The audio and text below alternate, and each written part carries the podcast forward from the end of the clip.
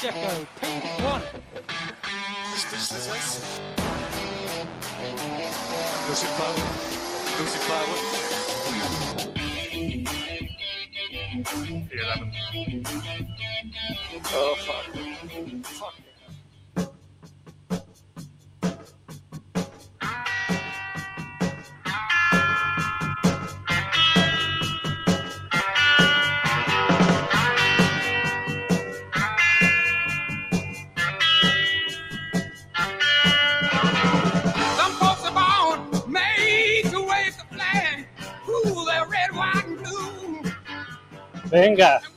Fortunate Song, The Creedence Clearwater Revival, un verdadero clásico para revisar la primera carrera del año de lo que promete ser un clásico de la Fórmula 1. Una Esperemos. temporadota se nos viene. Bienvenidos a Vortex, eh, yo soy Marco Chacón, como siempre, acompañado de mi buen amigo Bernie Casillas. Bernie, ¿cómo estás? Muy bien, ¿y tú, Marco? Aquí estamos de Ya regreso, emocionados. Empezó esto, empezaron los cocolazos, eh, eh, pinta bien, oye, eh, se va a poner bueno. Y este, y este episodio, un episodio especial, tenemos un gran invitado, Invitadazo de super, super honor, para celebrar nuestro casi un año de, de presencia en las redes. Y tenemos con ustedes hoy un periodista, eh, uno de los periodistas de automovilismo más importantes de México, lleva 30 años en el medio, ha cubierto casi 200 grandes premios alrededor del mundo. Estando Este ahí. cuate se codea, sí, sí, cubierto en pista, no nada más en la tele, cubriendo en pista. Eh, ha participado en diferentes medios escritos, desde periódicos, eh, eh, motorsport.com en su versión en, en español, y actualmente escribe para el financiero la revista Blinker, Fórmula eh, Fórmula Top 1. Fórmula 1. Y con nosotros les presento a Angelo de la Corsa. Angelo, gracias, bienvenido. Muchísimo gusto, Marco, mi querido Bernardo. Pues ¿Cómo que a la Ángelo? orden y hay mucho que platicar porque la Fórmula 1 no tiene principio ni tiene fin. Aunque sabemos que empezó en 1950, ya antes Tazio Nuvolari y grandes pilotos de- de- del siglo XIX al final del siglo XX nos habían dejado saber de, lo que era la velocidad a cuatro ruedas, pero la cosa empezó realmente con los coches de, de cuatro caballos en el circo romano y tal vez más atrás, en la muralla de Troya. Siempre el ser humano le ha encantado subirse en algo, meterle toda la pata al acelerador y ver hasta dónde da. Y yo creo que la Fórmula 1 es un heredero de esa tradición y está pasando por su mejor momento, no hay ninguna duda. El año pasado ha sido el que se cataloga uno de los mejores de las décadas recientes, lo que es cierto, gracias al entre que se dieron durante todo el año primero y segundo lugar del campeonato, pero básicamente porque hace unos cuantos años Liberty Media compró la Fórmula 1 ya con otra eh, temática, con otra, otro enfoque más, más del mundo de hoy, más profesional, eh, más para el futuro que lo que lo venía haciendo el tocayo Eccleston. Entonces, pues aquí tienen que vamos a tener que mucho que platicar, no nada más hoy, que yo espero también en el futuro, Bernardo, Marco. Así es, y, aclaras algo bien importante que para los nuevos aficionados a veces que se confunden y tienen como el inicio de la Fórmula 1 en 1950, pero en 1950 empieza la Fórmula 1 eh, eh, regulada por la FIA, porque se crea la FIA a partir del eh, Club de Automovilismo de Francia. Pero grandes premios de Fórmula 1 había desde antes, incluso antes de la guerra. No, Esta ver, época que estamos viviendo ahora es a partir de 1950, pero bueno, el sí, día que se fabricó el coche número 2, empezaron las carreras. Bueno, empezaron las carreras efectivamente, entonces venimos de largo tiempo atrás hasta llegar al día de hoy, a la primera del año 2020, que aparentemente 2022. o parece, 2022, ¿qué dije? 2020. Te digo que, que el pinche speech impairment está cañón. Y No es este, nada, lo que años. promete, lo que promete ser una nueva era en la Fórmula 1 con un, unas eh, Una cambios en las regulaciones que parecen radicales, nuevas, diferentes. Tuvimos 2014, pero este todavía parece ser más radical, que empareja el piso y promete una temporada súper competitiva, ¿no, Angelo?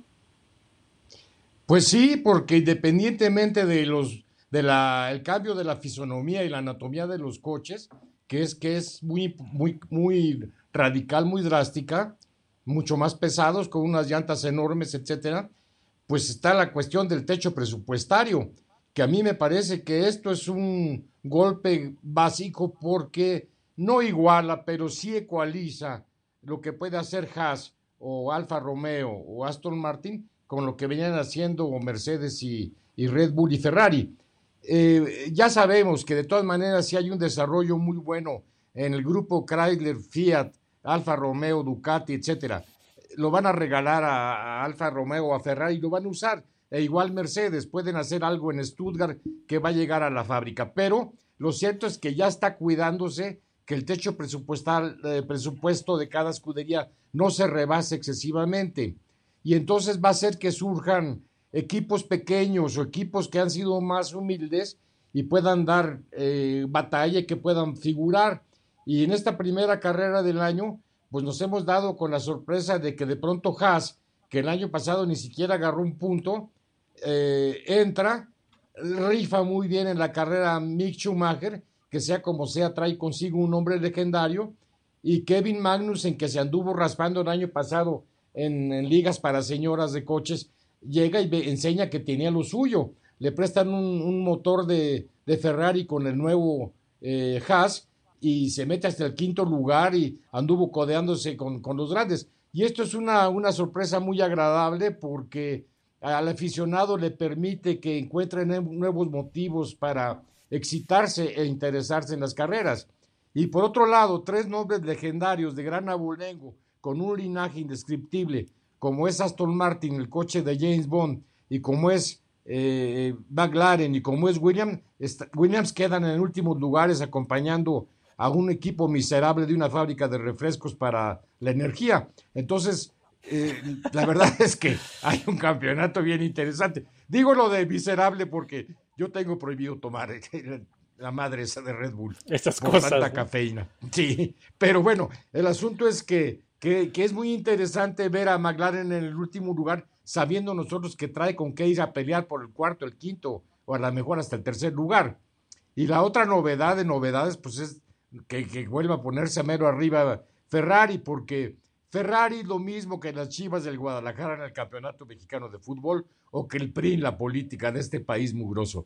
Cuando Ferrari está bien, por supuesto la Fórmula 1 va a estar bien. Ojalá que no sea flor de un día, que yo creo que no, pero este 1 o 2 que no se veía de 2014, eh, con los dos Ferrari adelante, le da un enriquecimiento brutal a la Fórmula 1. Porque en efecto a nosotros nos puede estar gustando mucho que sigan dándose con las cazuelas Mercedes y Red Bull, pero hacía falta que viniera un, un tercer ingrediente a, romper e, esa, esa polémica a dos.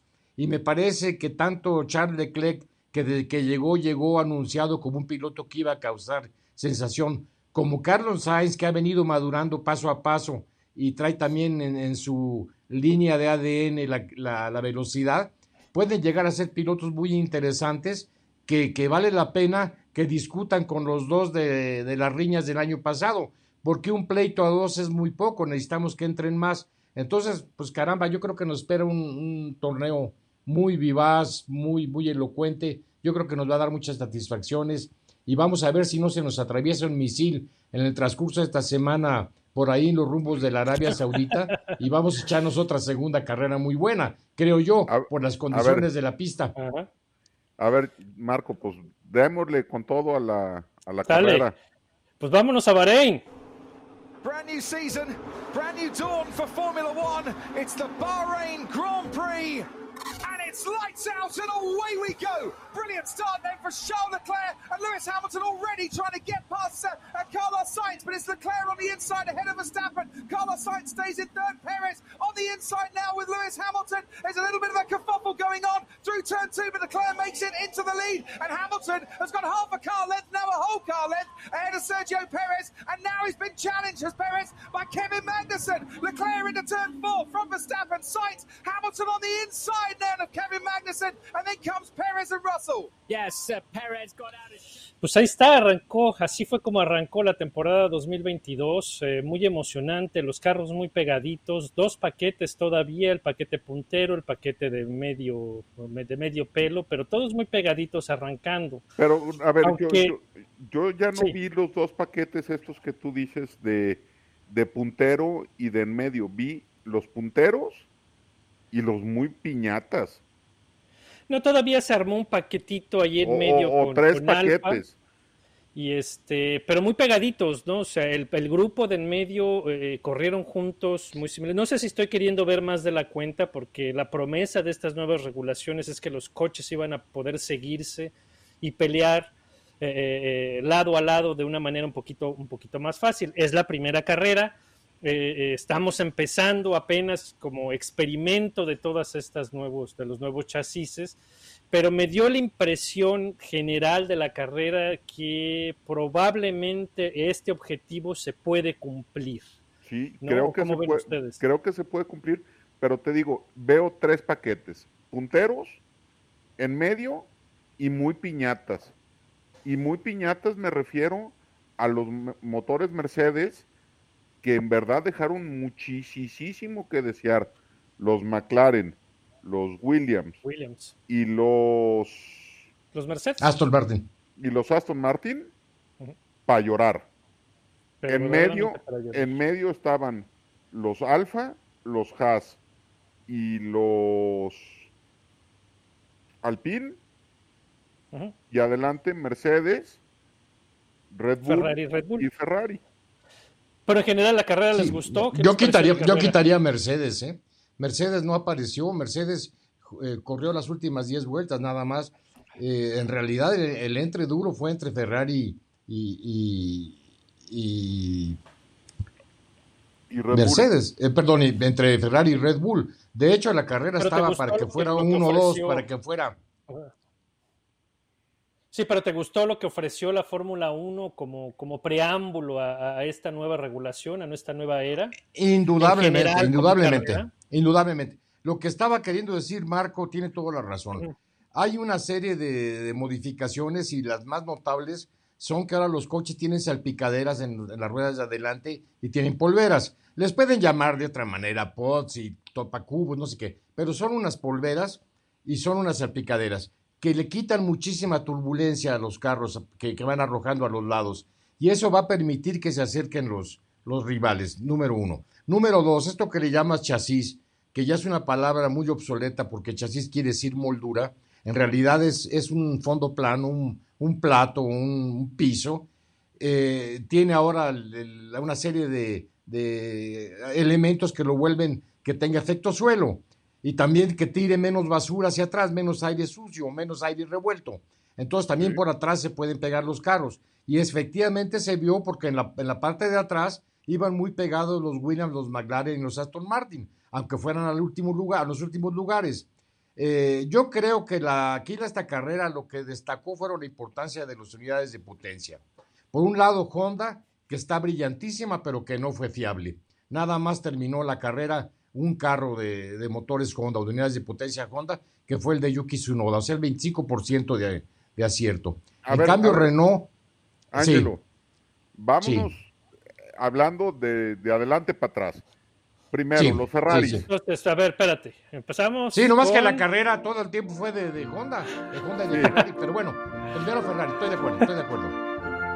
Charles Leclerc, who's won twice in Formula One before from pole, is going to win from pole again and start the season off with celebrations for Ferrari. Charles Leclerc wins the Bahrain Grand Prix, and it is a 1 2 finish for the Scuderia. Carlos Sainz comes home in second. Lewis Hamilton adds to his podium tally. He comes home in third.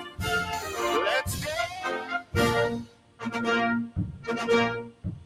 Y ahí está, como decías, Angelo, gana. Ferrari, se hace eh, presente, están de regreso y como bien dices, y estoy completamente de acuerdo, si Ferrari está bien, eso es muy sano para la Fórmula 1, te caiga bien Ferrari, te caiga mal Ferrari, seas fan de Hamilton, seas fan de quien quieras, la presencia de un Ferrari competitivo hace la Fórmula 1 mejor. Mejor.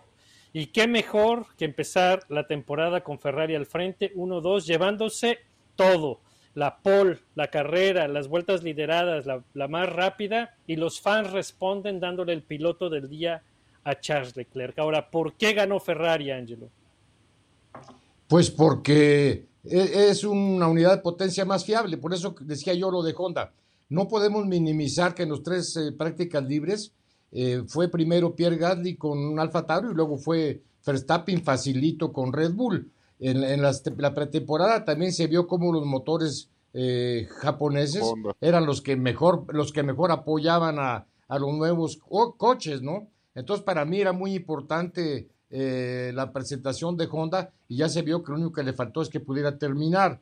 Por eso de alguna manera eh, me parece que está en los primeros lugares quienes venían con Honda, pero bueno, lo importante es que, que Ferrari pudo y esto es la clave. Ferrari es indispensable. A ver, ya extrañábamos al Fratelli de Mameli. O sea, ¿Por qué dices? de- de- eh, ya extrañábamos el himno italiano después de Sí, haberlo sí. escuchado muchísimas veces durante mucho tiempo con Schumacher y la que, que a veces hasta decíamos "Uta, otra vez este cabrón. Sí, Nos Este, lo aprendimos. nos aprendimos el himno la tarantela. Mm. y ahora vuelve el Fratelli y uno se emociona porque está bien Sí, sí, Ferrari sí. y está bien la Fórmula 1. Sí, sí, sí. Y Leclerc es un piloto muy prometedor que tiene muchísima influencia porque ya saben, la princesa Caramelo y el príncipe y, y los dueños de Ferrari son chompiras todos y, y tiene que aventar muy fuerte a, Leclerc por lógica, ¿no? Porque es aventar a Mónaco y aventar a Mónaco es aventar a la Fórmula 1 y a Singapur. Claro. Entonces, todo, todo se mezcla muy padre y gracias a Ferrari. A mí me encanta la marca y porque, porque también sus coches eh, de, de la calle, que deben de estar guardados en la casa, eh, son fabulosos y eso, quien se ha subido a un Ferrari y lo ha arrancado sabe lo, de lo que estamos hablando, ¿no? Entonces, es el- el- la nave más aspiracional que ha existido desde que la humanidad se creó, ¿no? Y esto no se puede negar. Eh, si dice uno Ferrari, está diciendo una serie de adjetivos de entrada, está diciendo del italiano, está hablando de su Ferrari, está hablando de la padrotería, está hablando de un carro precioso, está hablando de lo deportivo. Entonces, realmente, pues Ferrari es Ferrari, como se dice Sí, vulgarmente. ¿no? significa, significa muchas cosas, mucha tradición. Claro, claro, claro, y claro. todo esto. Entonces Claro. parece que Ferrari sí hizo la tarea de a de veras, sacrificaron el 2021 porque pusieron todas sus cartas en este motor y pues tuvieron razón y les está saliendo, ¿no? Muchas preguntas, muchas dudas alrededor de Matías Binotto y pues Matías Binotto les dijo, tranquilos, déjenme eh, poner eh, eh, mi plan, echarlo a andar y vamos a ver y la primera muestra pues parece que sí está cumpliendo, ¿no? Una Sí, unidad sí. de potencia. Y el factor muy Sainz es, el factor Sainz también el- es muy, muy interesante. Sí, también cuenta. Bueno, eh, eh, Carlos Sainz es un pilotazo, no, no, no, tiene, no tiene duda, ¿no? No tiene. No parecía, Marco.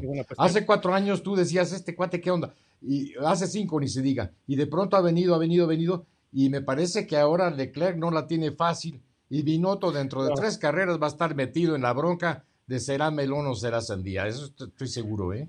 Sí, justamente lo discutíamos en nuestro episodio pasado, eso, ¿no? Que, que parece que es la pareja de pilotos más fuerte en la parrilla y Binotto va a tener que tomar algunas decisiones. Ojalá que tenga el carácter para, para poner control porque, porque Sainz se viene, Se se les- viene duro. Se les puede salir del redil y Se les va a armarse salir del guacal. armarse Pero les voy a decir una cosa. Les voy, les voy a decir un, un- un comentario, Bernie y Marco. Ese es un problema que todo el mundo quisiera tener. No, O sea, tener a dos problema. picudos, tener a dos picudos este, a, a tus órdenes y tú eres el que les das el cheque cada 15 días, déjamelo a mí todas las veces que quieras. Es, es el caso de este programa. Con ustedes dos se puede hacer lo que uno quiera. Y si se comienzan a pelear, les digo, a ver, espérense, espérense. Ahorita nos quitamos los pinches audífonos. Tú No, vas a ser nuestro Binotto ahora. eh, es que, es que así es la jugada, maestro. Acuérdate de Ron Dennis con Prost y con Cena. Qué maravilla, ¿no? Pues lo bueno es que tenía ahí a Joe Ramírez, que era el árbitro, que los tenía controlados, sí, que era el cabeza fría y el que estaba cerca y, y les hablaba y... y- y- y Efectivamente, pero no dejó de ser un dolor de cabeza cada 15 días.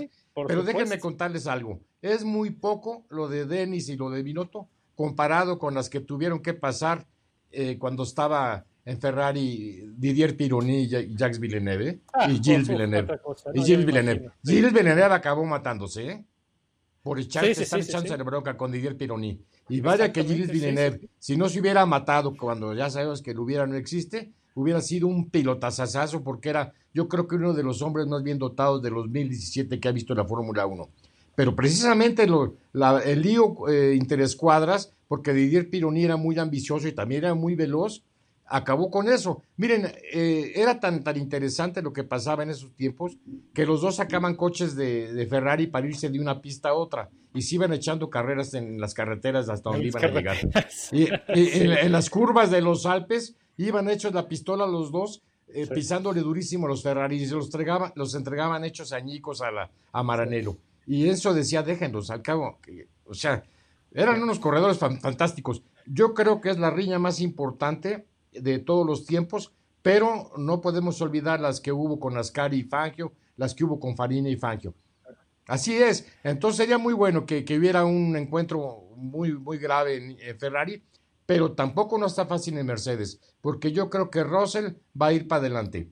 Y, y- y sea como sea, Hamilton está de salida. Entonces, Russell tiene eh, que ir para adelante.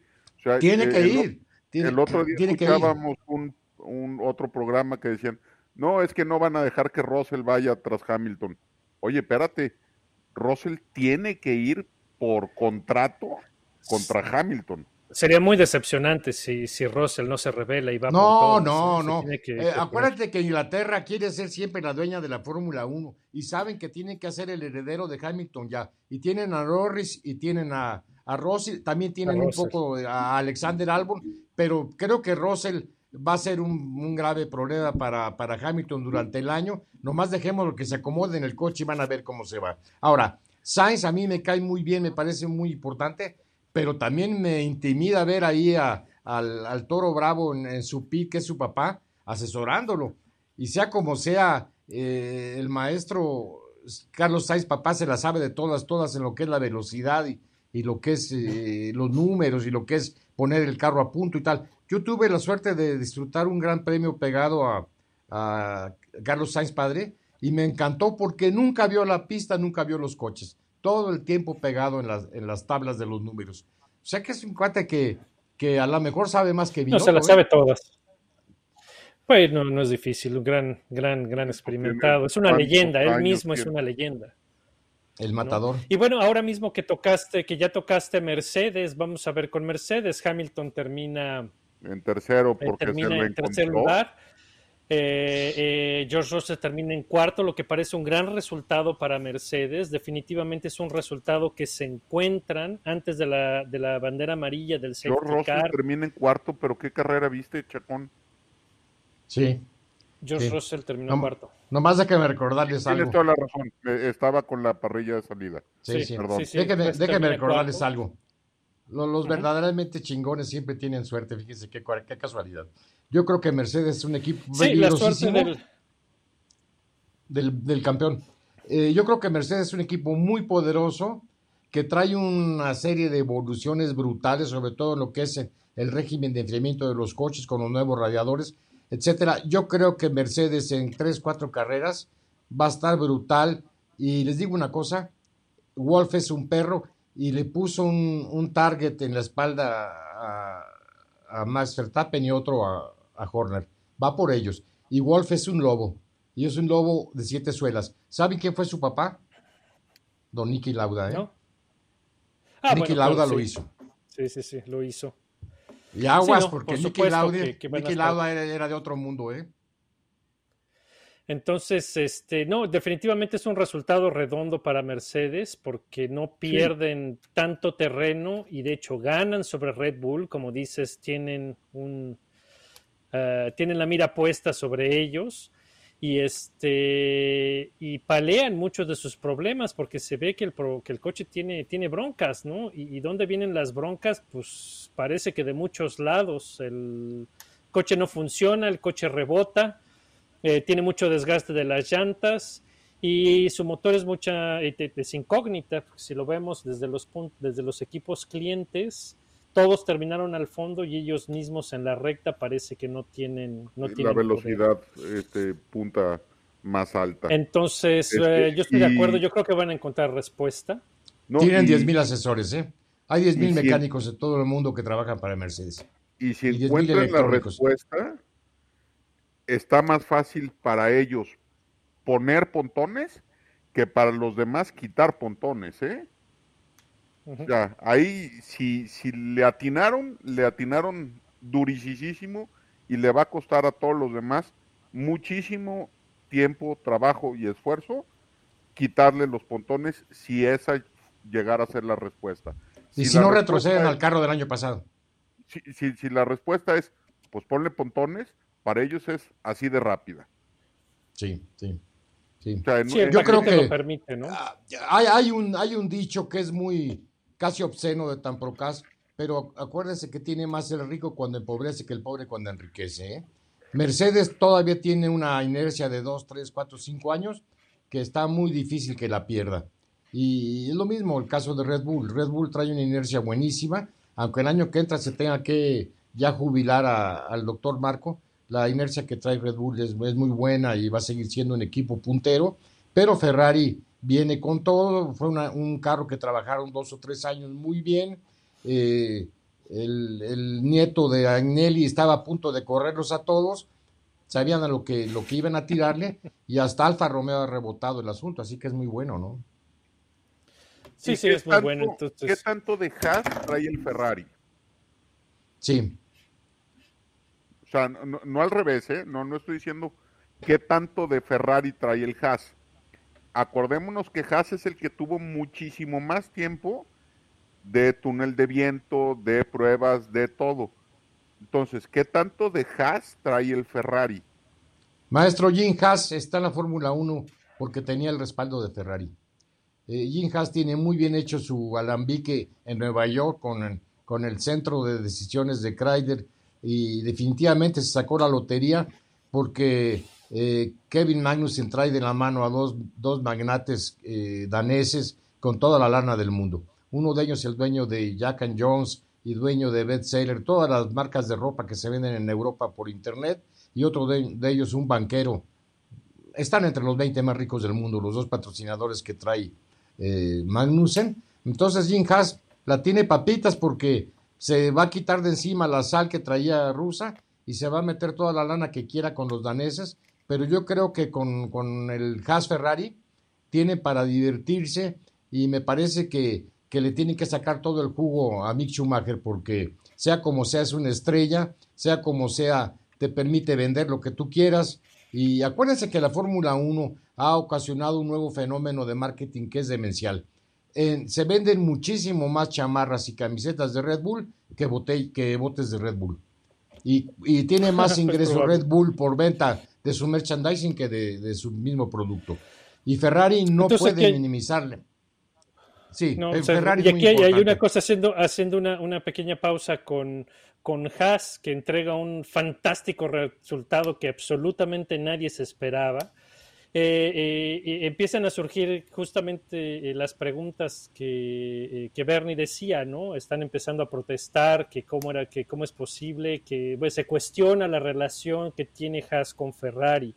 Y hay varias cosas que aclarar aquí que son, que son importantes. Una, eh, ya lo dijo Bernie, eh, de acuerdo al esquema que se estableció el- en la temporada pasada, Haas es el que más tiempo tuvo de túnel de viento y de, eh, de software de procesamiento de software para, para desarrollar su coche.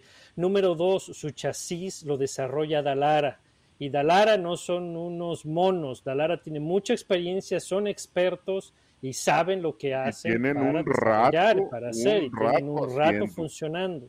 Tienen un motor Ferrari y todo el mundo piensa que porque se fue Mazepin, Haas se va a venir abajo. Y efectivamente, Kevin Magnussen trajo mucho dinero con él.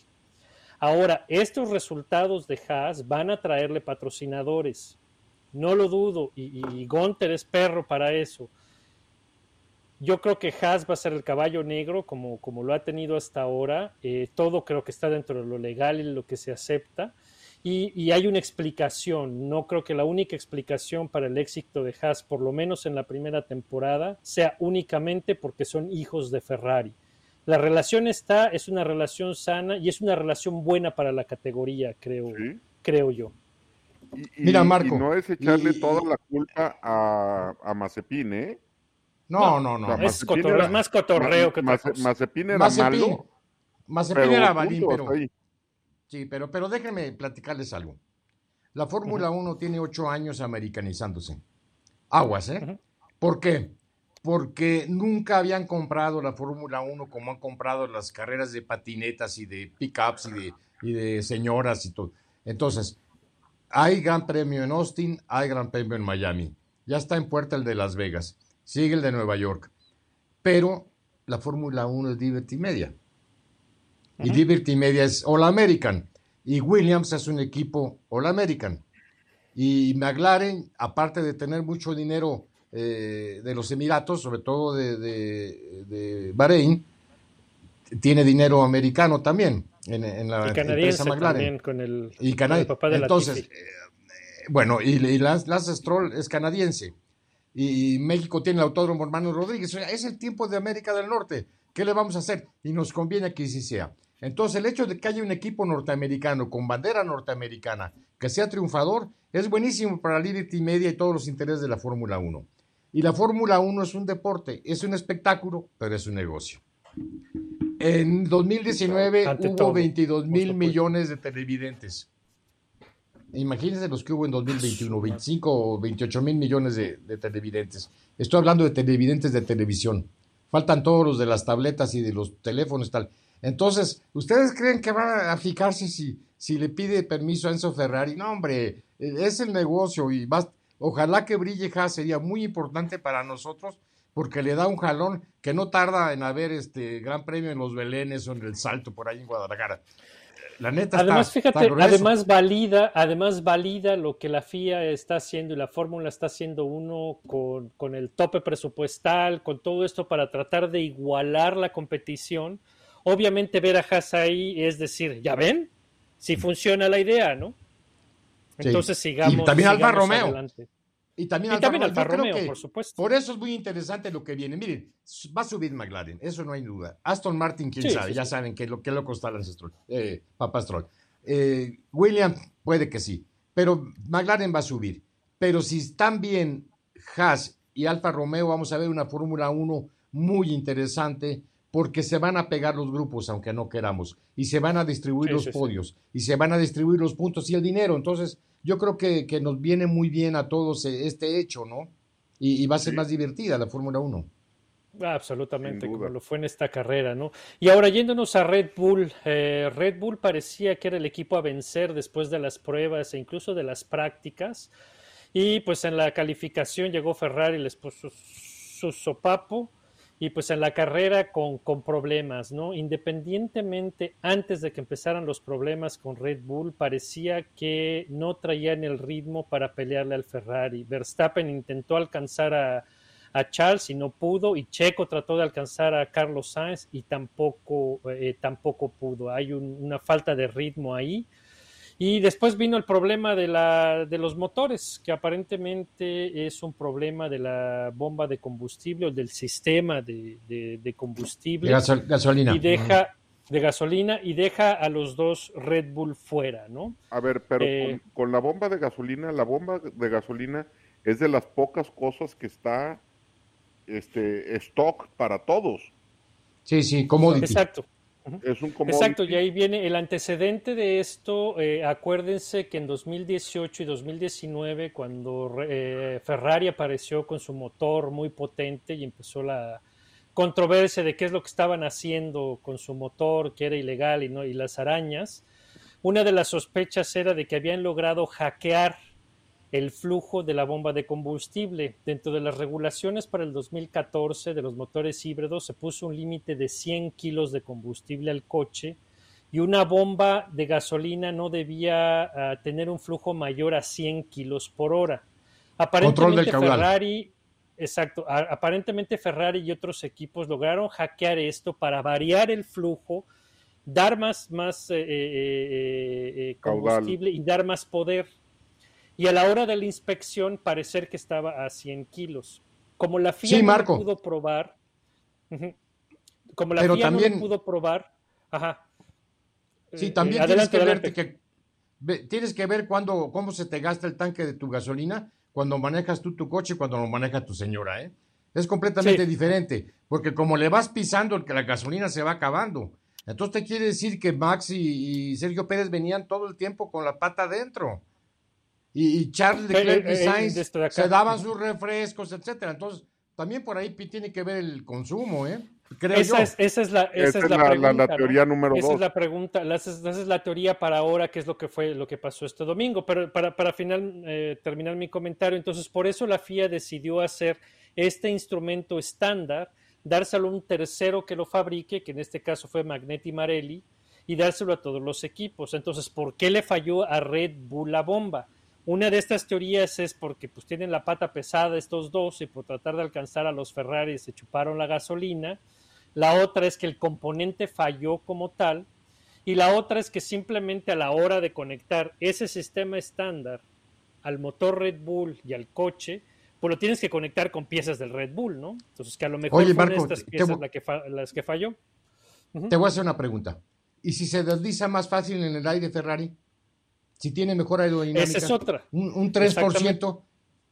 Esa es la otra. Mira, lo la interesante otra- es que lo interesante es que se enriqueció la pugna. Lo interesante A es que, que Red Bull no se va a quedar con los brazos cruzados. Ahí viene con No. todo. Entonces Y- vamos a ver una carrera muy buena. Y otra, la, la teoría de, de quedarse sin gasolina es porque los Red Bulls están gordos. O sea, son de los coches más Gordos y pesados. pesados. Este, a eso me refería con gordos. Este, Sí. es de los Todos los más gordos somos pesados. Pero No simpáticos a madre. Es- no, somos los más simpáticos. que- este, y que le hicieron el cálculo con mm, mm, mililitros y la chingada, y que pues no le salió. Les faltaron dos kilómetros, tres kilómetros de, de gasolina para llegar con el olor. Puede ser aerodinámica. Puede aerodinámica. También, Pero también miren, otra cosa. Sí. Pero ¿te acuerdas que, que, que Verstappen se quejaba de que no podía con el volante? También ahí hubo una falla de la, de la dirección Ese fue un ¿eh? otro, otro problema, sí. Sí, sí, eso Sí. fue otro problema aparte. Otra Sí. cosa que también a la gente, eh, que no se habla mucho, pero que es una parte muy importante de la Fórmula 1 dentro del desarrollo y la competencia de tecnologías, es la tecnología de los combustibles. Por eso cada equipo está asociado con, con una petrolera, Mercedes con Petronas, este, Ferrari, Ferrari con con, Shell. Shell, eh, Red Bull con Móvil, Alpine con, eh, eh, con Castrol, porque Con- es otra Elf. carrera. Mm, Antes era Elf, mm. ahora están con Castrol. Y este, Mm. y este año se pide que el combustible sea 10% combustible biodegradable, Etanol. biomadres, lo que sea. Y entonces ahí hay otra diferencia que puede estar jugando también. Parece ser que Ferrari y Shell lograron una combinación que les está dando 20 caballos, es lo que dicen. Probablemente Marco, también ahí Marco. Red Bull no le atinó. Le pusiste el cascabel al gato. El problema o el proyecto o la solución más importante de la Fórmula 1 es el combustible. Te voy a decir por qué. Porque los puritanos quieren que no haya gasto de, de gasolina en el mundo. Están pendejos, siempre va a haber, ¿eh? Porque para echar a Ah, andar las ya, ves, ya ves, ya ves, cabrón, ya ves. Están pendejos. Pero espérame, segundo Pero lugar. ¿quién dijo que no, güey? Ah, bueno, güey, cállate. Pero espera, la tendencia de los carros eléctricos. ¿Sabes qué? Yo No va nunca a voy a tener un carro eléctrico. A mí no me No, gustan, esos son para señores. A mí me gusta echarlo a andar y que suene y oír los de, de los pistones. Pero bueno, pero espérame. Pero la Fórmula 1 no va a ser eléctrica.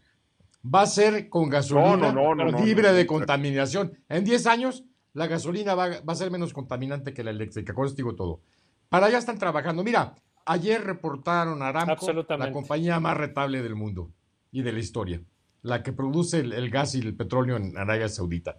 ¿Ustedes creen que los pinches árabes van a decir que se vengan los carros eléctricos? Por favor. No, hombre, eso no va a pasar. Va a haber, vamos a seguir tragando gasolina por lo menos hasta que nuestras próximas tres generaciones se mueran, ¿eh? Pero la Fórmula 1 no es ajena a esto. Para eso está la, la Fórmula eléctrica, que es una, una carrera chafa, para que juega- corran con sus carritos eléctricos. Pero la, realmente es lo que se necesita son los carros de, de 10 pistones, como antes, sin, y sin baterías, ¿para qué, qué híbrido ni que la chinga? En 2026 va a haber la otra revolución, que es la buena. Van a volver los carros B10 o B8, por lógica. Y con unos pistonzotes a toda orquesta, para, para aventar trancazos y que suenen y que tú. Yo creo que, que esta revolución de hoy es la mitad, la que viene de 2026, con los nuevos motores. Y Esa es la la Fórmula 1.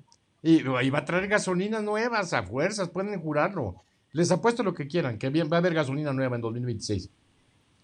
Exactamente, entonces ahí hay otra carrera, hay otra carrera de, tecnología y otra carrera de desarrollo que va a ser muy interesante seguir, ¿no? Y seguir en la Fórmula 1, que es el experimento y el, laboratorio donde se prueban todas estas cosas. Pues es de donde llegan muchísimas cosas a la calle, a los coches que manejamos día a día.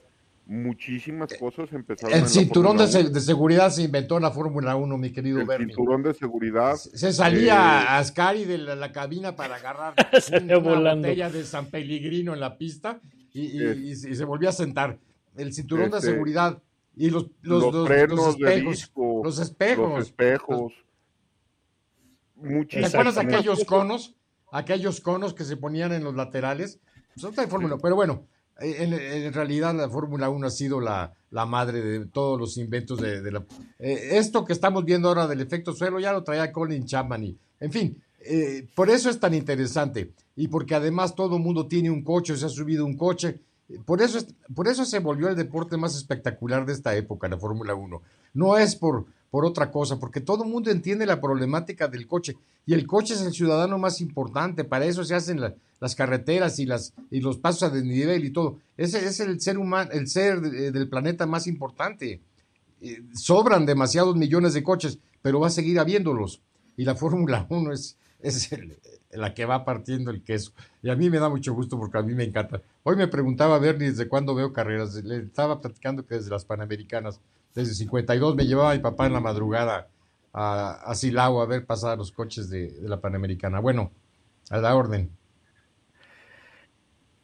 Entonces, este, pues ahí está una, un tema interesante con, con Red Bull. Parece ser que el problema eh, eh, es solucionable, solucionable, en solucionable. teoría, en papel, según lo que reporta Red Bull. No sabemos nada más allá de eso.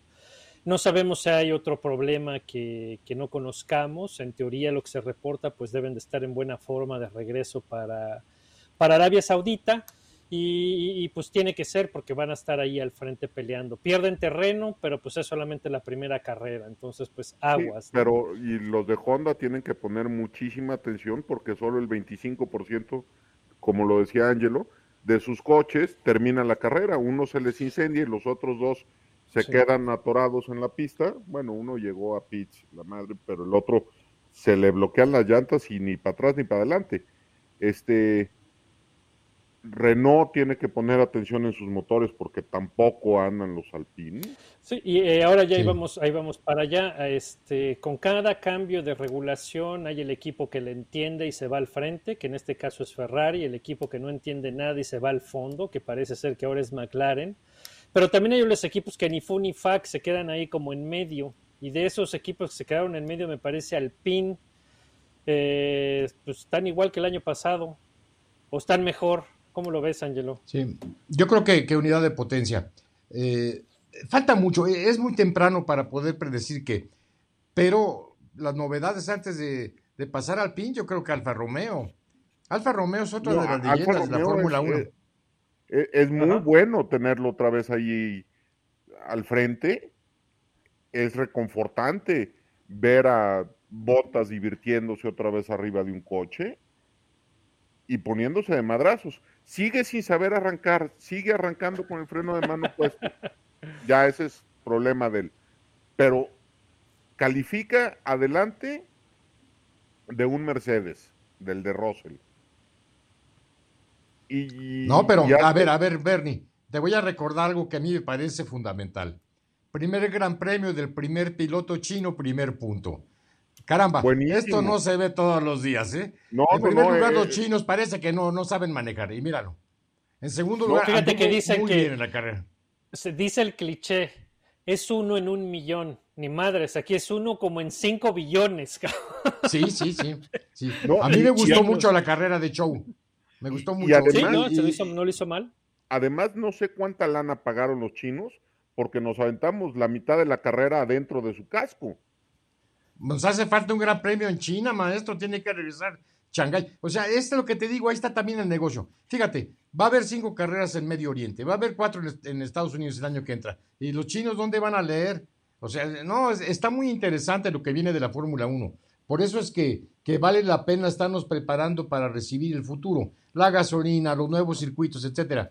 Eh, si viene de Las Vegas va a ser un, un prodigio. Si se hace en, en Nueva York también. Caramba.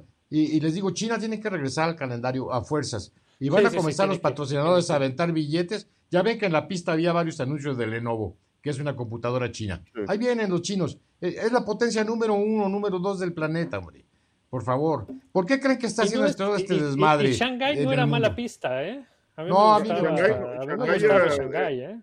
Ah, Daba carreras divertidas, ¿eh? Sí, O sea, a, esa a mí me gusta mucho esa pista y ese viaje. Pero les digo una cosa, el mundo está como está porque China no tarda en ahijarse a Rusia. China, son, los chinos y los gringos los que están haciendo este desmadre, güey. Lo que pasa es que luego es muy fácil echarle la culpa a Putin, pero porque es Putin, pero no, no, no, es más complejo, es, es la, la estrategia mundial. Pero bueno, tiene que ver con los chinos. Y los chinos son unos perros para los celulares, para el arroz, para, para hacer el- el- el- la comida. Y, y van a venir con la Fórmula 1 con todo y a mí eso me da muchísimo gusto porque lo merecen. Y hablando de los ojitos así, me encantó la carrera de Tsunoda, ¿eh? ¿Qué Parece que no, parece que no. eh? Sí, Yuki dos veces se me hace cabrón. Lo mete, lo mete en octavo. Eh, parece que ya se calmó. Ojalá ya lo hayan calmado. Ya vimos allí en Drive to Survive que no le gusta entrenar, que no le gusta estudiar. Es pero necesita tipazo. alguien que lo, que lo ponga en orden y le diga aquí, y como un perro le den un hueso y le digan tras él, cabrón. Y hace lo Sí, que tiene que sí. hacer. Dio una muy buena carrera, es muy rápido, tiene buenas manos y si se calma puede hacer cosas importantes. Eh, eh, de Y- compañero tiene a, a Gasly, que es un muy buen piloto de mucha calidad. Un maestro. Un Y- maestro. Y, ahora sí no tiene pretexto para, para no acercarse y estar junto a él en cada carrera, ¿no? Y Japón, Japón es otro polo importantísimo de la Fórmula 1. Necesitamos que lleguen otra vez nada más, no nada más con, con Honda, sino con todo su, con Panasonic y con, con todos sus juguetes, con Sanyo y con todas las cosas bonitas que, que nos han enseñado los japoneses. A mí Suzuka me encanta. Yo creo que es la mejor afición Ah, del mundo. no, Suzuka, ah, Suzuka, Suzuka es Es, una es maravilla. de pista. maravilloso. Uf, No, y la afición es una locura. Oye, eso de que se tienen que rifar los, bol- los boletos porque los pongan al precio que los pongan a los segundos, ya están vendidos todos, es fabuloso. Entonces, Japón es una esperanza que siempre está prendida y, y bueno, ustedes saben, soy Chiro Honda y cuando hizo ese circuito dijo, tiene que ser para la eternidad y no, no andaba tan equivocado. Y es, es una muy preciosidad interesante. de pista. Muy una preciosidad sí. de pista. Sí. Y bueno, ya hablamos un poquito de, de- de Aston Martin, pero regresando un poco a, a la escudería de Stroll. eh, pues Stroll dijo desde el año pasado, a mediados del año pasado, cuando empezó con el proyecto de su fábrica, que le iba a tomar unos cuatro años eh, eh, poner el, el equipo competitivo y con justa razón está reconstruyendo y si no construyendo desde la base ese equipo. Ha contratado personal y se ha robado gente de otros equipos. Algunos de ellos están en el famoso gardening. Eh, está construyendo la planta, corrió a Otmar, trajo a, de, de regreso a Whitmarsh. Eh, no, no, a Paddy Lowe a Whitmarsh. A Whitmarsh. Whit- Pero, eh, oye, pero era mejor Force India. Entonces, hay Era mejor tiempo, Force ¿no? India, estaba Entonces, mejor bueno. gestionada. Pero parece Ahí que, está te digo, parece el que está, Stroll, ¿eh? Que está rehaciendo todo el equipo, ¿no? Entonces, pues le va a tomar tiempo, no sabemos si, si lo que está pretendiendo es eh, eh, bueno, pero se ha robado gente interesante de otros equipos, ingenieros y, Sí, sí, y sí, gente sí. importante, entonces, pues no va a quedar ¿Cuántos hijos tienes? tiempo. ¿Cuántos hijos tienes, Marco? Yo, mero, dos. ¿Tú, Bernie? Dos también. Bueno, luego se van a dar cuenta que uno por los hijos es capaz de decir cualquier idiotez, ¿eh? Y, y creo que Lawrence la está haciendo. Creo, creo que Lawrence la está haciendo. Hoy Ralph Schumacher fue tácito, le dijo, maestro, búscate otro hobby porque la estás cagando, le dijo a, a Lance. Y es que se mete Pues es el que papá a bueno, las ese ya es juntas. otro asunto, ¿eh? Sí, se mete el papá a las juntas y quiere hacer todo el carro para su hijo. No se va a poder. Tenían que No, hacer el a carro poder, para no a Betel. Digo, qué pena que llegó Nico Hulkenberg del, eh, del sofá y le ganó la ¿Y calificación. le ganó? Sí, sí. Sí, Entonces, tienen a pues, no, Betel, está yo no sé qué. llegó. Pero yo creo que sobra Lawrence Stroll. Yo creo que Lawrence Stroll se debe dedicar a las relaciones públicas y dejar que trabajaran los técnicos solos. Claro. Porque, porque él se va, eh, ama más a su, a su hijo que a su coche, hombre. Es lógico y tiene toda la razón, pero la está regando, a mi manera de ver. Porque tiene toda la lana, tiene todos los tecnólogos, pero luego él llega y cambia las cosas. Entonces, ¿de qué sirve?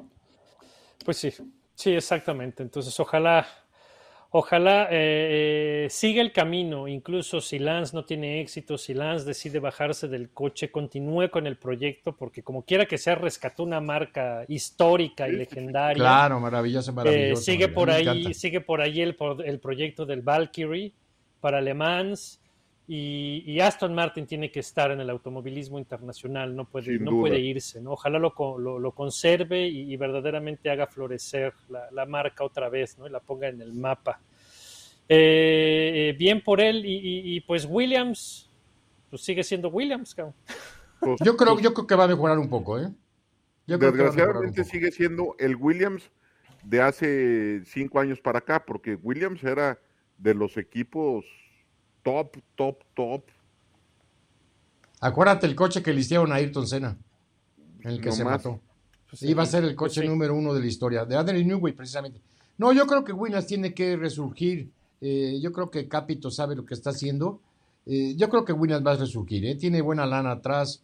Eh, Dorilton Group es, es muy importante y es, es una, una porción más de este conglomerado norteamericano que es el futuro de la Fórmula 1. Yo espero que, que le tiene que ir bien. No va a ser campeón ni nada por el estilo, pero sí va a sacar unos buenos puntos. El carro está muy bonito, ¿eh? entre paréntesis. El coche yo está creo muy, que lo merece. bonito. Sí.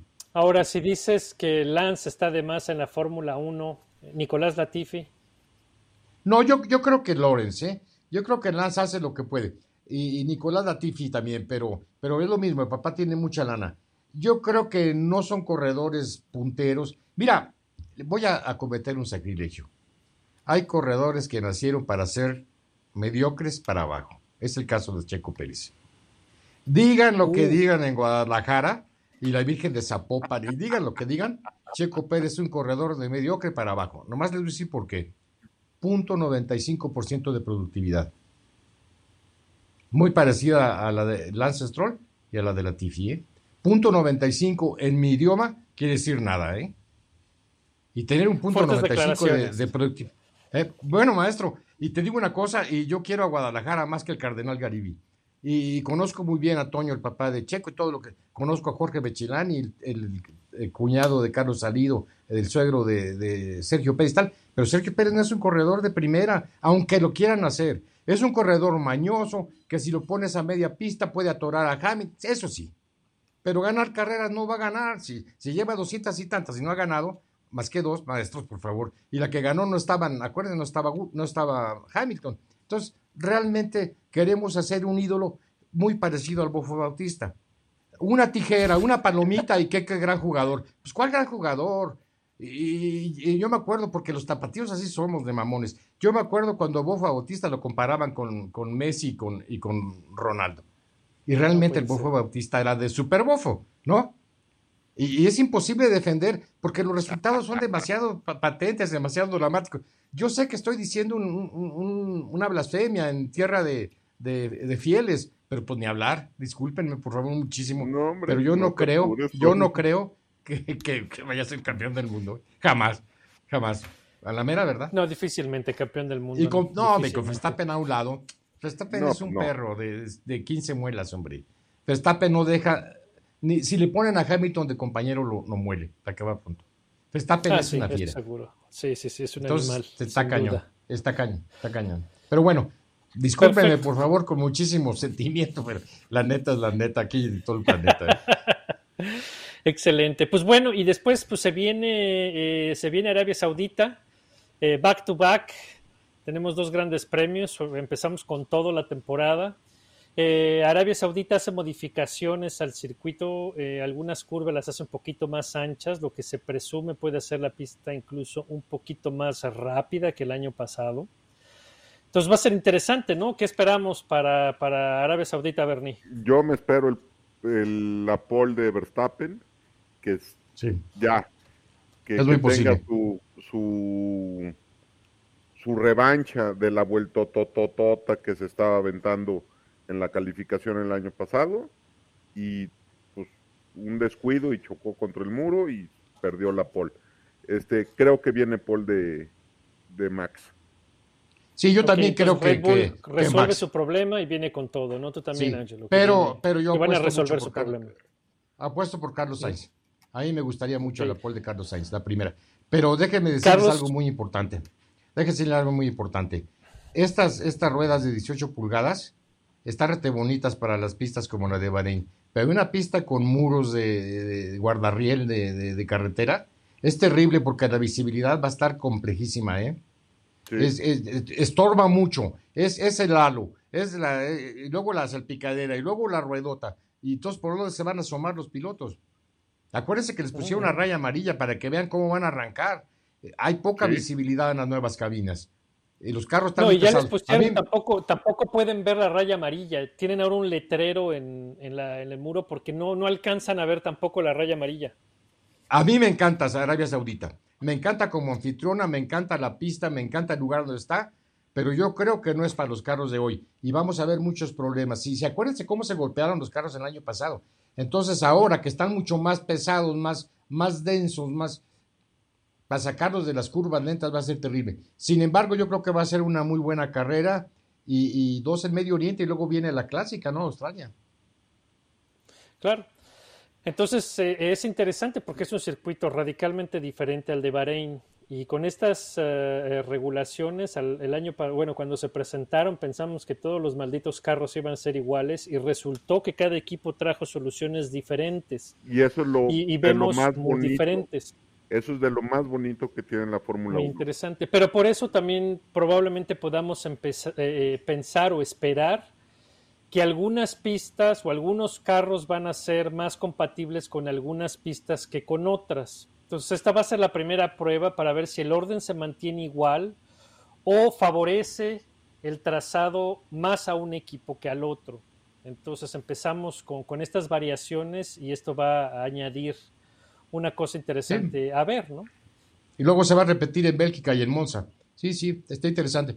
No, yo, yo estoy muy, muy optimista con la Fórmula 1 que viene. Eh, definitivamente va a haber muy buenas riñas. Espero el resurgimiento más rápido posible de McLaren. Pero lo que más espero, y de veras con mucha ansia y con gran a- amistad, es que podamos volvernos a reunir en un programa, este, mi querido Bernardo. Gracias por invitarme y muchas gracias, Marco, por, por recibirme. No, hombre, Ángelo, No, e- este es muchísimas tu gracias a podcast, ti. cabrón. Tú, tú Eres- nos hablas y, y fuego.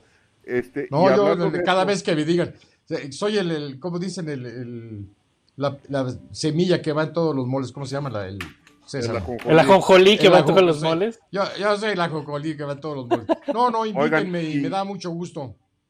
Y hablando de invitaciones, este viernes me invitaron a otro programa a decir mis tarugadas. El programa se llama.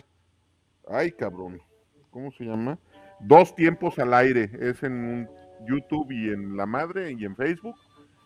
Y pues voy a hablar de mis tarugadas de Fórmula 1. No, no, Ahí sigan al Bernie. Y oye, Ángelo, eh, rápidamente, ¿dónde la gente te puede seguir? ¿Te pueden leer? Publicaste hoy un artículo para que la gente vaya y lo, lo, lo cheque. Sí, como no, en el financiero estoy escribiendo cada viernes y cada lunes cuando hay carreras. El viernes próximo, la de a- ayer fue sobre Ferrari. Pero yo prefiero recibirlos en mi página, ¿eh? tf1.mx. De Top Fórmula tu 1. T de Tomás F1.mx. Y ahí pueden entrar a la revista. La revista es la única de Fórmula 1 en español que se publica en todo el mundo. Y no es por nada, pero es la mejor, aunque sea la única. Y me encantará que la vean y me encantará que colaboren. Y tu Twitter, es arroba de la corsa. Arroba de la Corsa, arroba de la Corsa. Me va a dar mucho gusto conocer a sus nuevas este, amistades, a sus nuevos seguidores. Y una cosa sí les digo, ¿eh? Nada de lo que yo digo es, es pontificio. Eh, todo lo que yo digo se puede divi- dividir entre siete y a lo mejor no todas las veces tengo la razón, pero me gusta estar tentaleando y al- eh, tengo un gran respeto por los 20 pilotos de Fórmula 1, pero entre los 20 hay unos más buenos y otros más malos. ¿eh? Esto va a ser indudable. Como siempre, efectivamente. muchas Entonces, gracias pues, este, gracias, un honor de haberte tenido acá, Angelo. Ángelo. Este, nos vemos eh, muy pronto. Pongan atención a la Arabia Saudita, Bernie, suerte en tu invitación. Muchas gracias. Haznos promoción, anúncianos. claro. Un abrazo mucho. grandote. Cuídense. Gracias, abrazo a todos. Saludos por allá, mis paisanos. Bye, bye. Well done. Well done. Good job, guys.